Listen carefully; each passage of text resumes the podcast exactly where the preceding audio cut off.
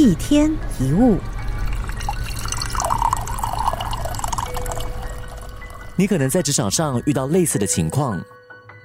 有一天，主管要推行一个全新的作业模式，要求大家用完全不熟悉的流程去处理原本熟悉的工作。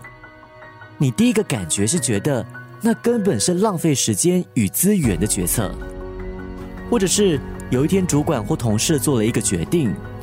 然后以你多年的经验判断，怎么看都不觉得那是一个有智慧的抉择，于是开始消极的面对，不愿配合对方的做法。老实说，不必先急着否定别人的选择，说不定你的建议也没有比较高明。我们只是很习惯的用自己的经验与逻辑来思考事情，与其抱怨，还是将该完成的事情做好比较实在。不要一直觉得别人的能力不够好，也不要始终认为别人的判断有问题，很可能只是他们所看重的与你心中的答案并不相同。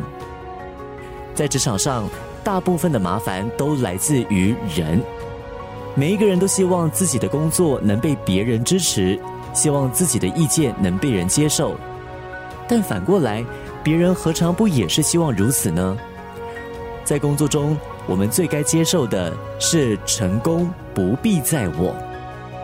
要明白，我们不可能万事精通，同时也要懂得别人不可能都是圆融的。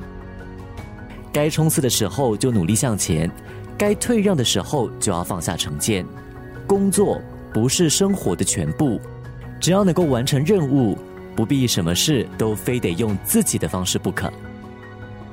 自己所认定的可能是正确的。但未必是最好的。有的时候，试着走别人带领的路，说不定会有让人惊喜的风景出现。一天一物。